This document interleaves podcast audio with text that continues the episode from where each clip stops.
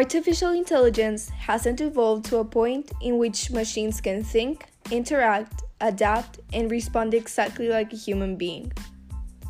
But can we be completely sure that in the future, AI will still be unable to do these things?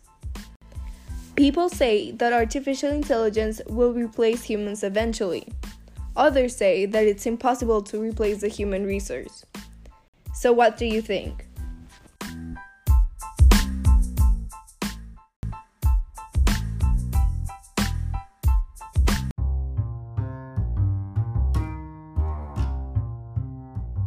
Hello, everyone, and welcome to our near future. My name is Balbina Llovera, and I'm here with Eda Martinez and Carlos Alvarez. Today's episodes focus on identifying what is really happening with adoption and implementation of artificial intelligence.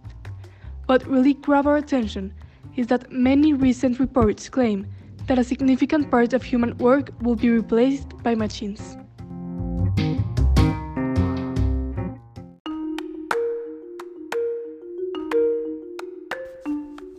Podcast channel exists because we value hard work and hardworking people. But we know that the world is growing really quickly. With our podcast, we want to make people aware of what this artificial intelligence can become in the future. What we know so far is that artificial intelligence is getting to a point where it's better, faster, and more efficient to complete tasks. But have you ever thought about what this artificial intelligence could become eventually?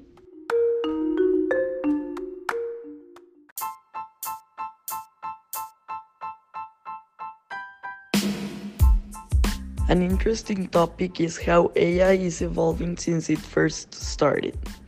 It is shocking how fast AI is evolving since the day it was introduced to humankind in 1950.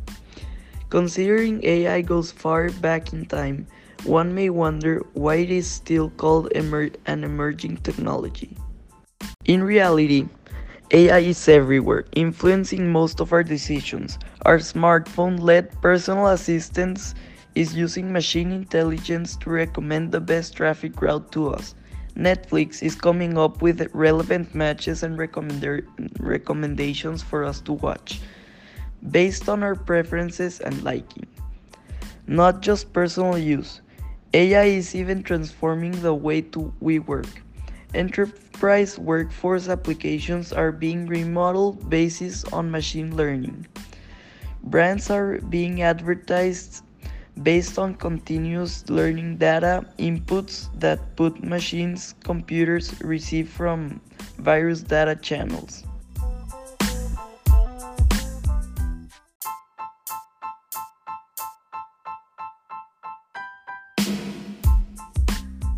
Every new technology presents challenges in its widespread adoption. While the above pointers show the bright side of the AI, there is also the flip side too, we, which needs to be managed. This is the increased social security risk due to data dependence. Also, some experts opine that AI will make human jobs redundant, causing social unrest. It is the responsibility of AI proponents to balance the good and the bad, to make AI revolution a positive change.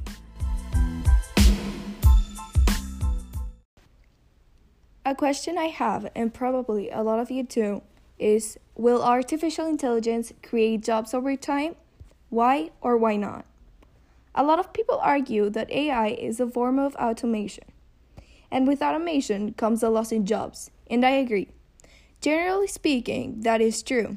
Artificial intelligence is able to take over manual processes, and for obvious reasons, will end up taking jobs for sure. But that is not to say that AI makes a human obsolete. At the end of the day, humans are the ones needed to create and program this. Of course, there are certain tasks that are performed by humans today that that artificial intelligence could easily and more effic- efficiently do. But what we've been seeing is that AI is not taking over the job of a human, but AI is assisting the human.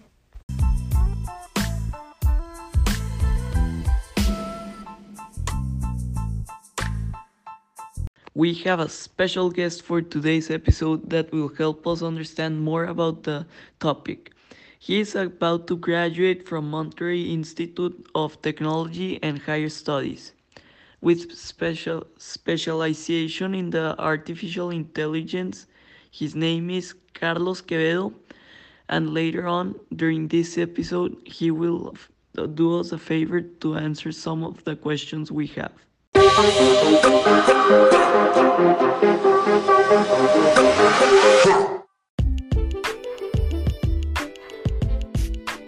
When you decide to specialize in artificial intelligence and why? I decided to specialize in business intelligence because it's the fastest growing business area in the labor market, in addition to the fact that nowadays international and national companies demand more and more students with knowledge of business intelligence. In addition to specialize in business intelligence, increase your chances of being able to work in anywhere in the world and even from your home.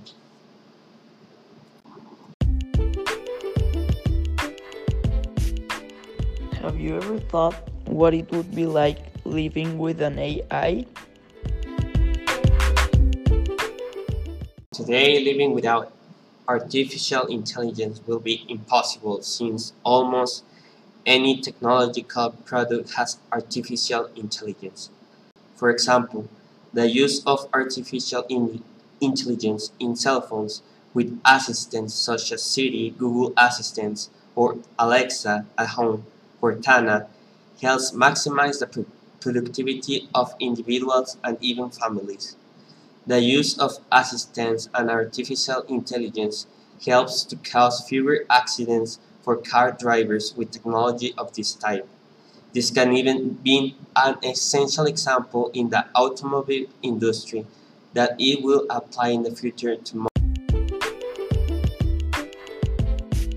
Could you also describe a day in your life without it?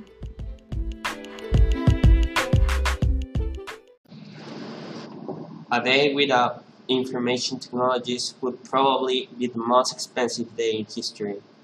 In the sense of productivity, technology, technological development, and loss in any aspect, the use of IT's information technologies is essential in any area.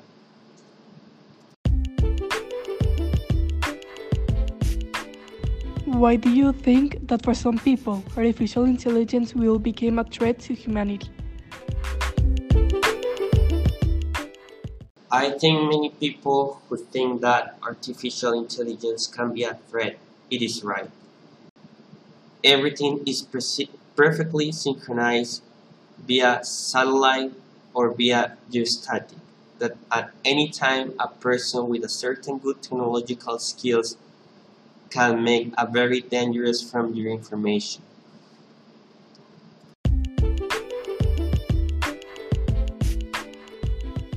Until what extent do you think it's possible for artificial intelligence to properly execute someone's job?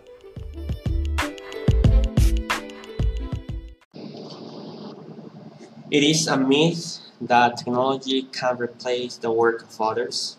In, micro, in microeconomics class, we study these types of aspects that whenever there are technological advances, allow society and communities to specialize in more technological tasks. For example, in the automotive industry, robots uh, can replace the work for a person who sets the glasses, but that robot will be programmed, maintained, and be repaired by specialized people, for example, an engineer.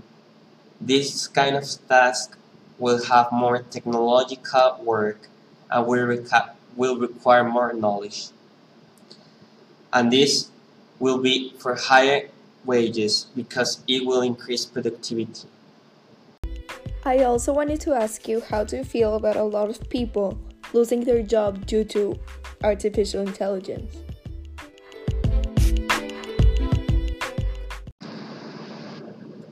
by intelligence, artificial intelligence, I can assure that there is nothing to fear uh, artificial intelligence even will increase job opportunities for more people.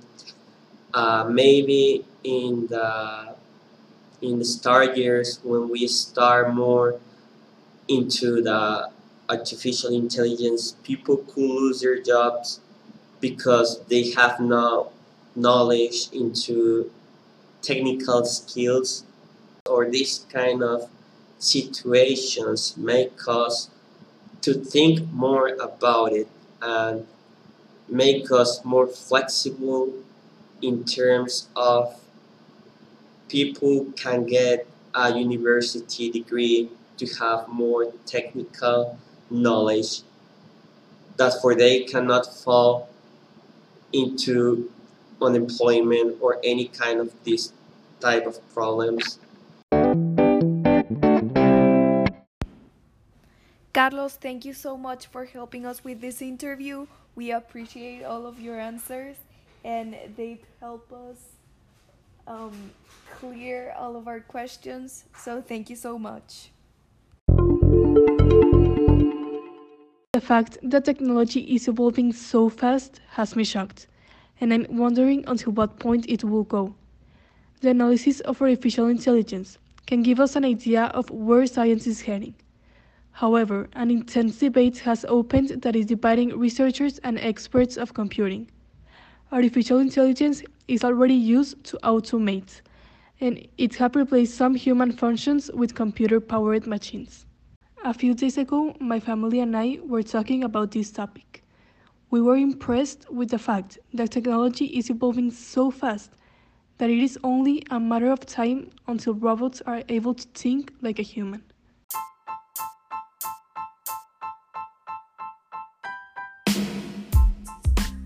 These machines can see, hear, answer questions, learn, draw conclusions, and solve problems. And they may even be able to design better computers and faster robots than humans design today. Experts say that a change like this will lead to a major acceleration in technological advancements of all kinds.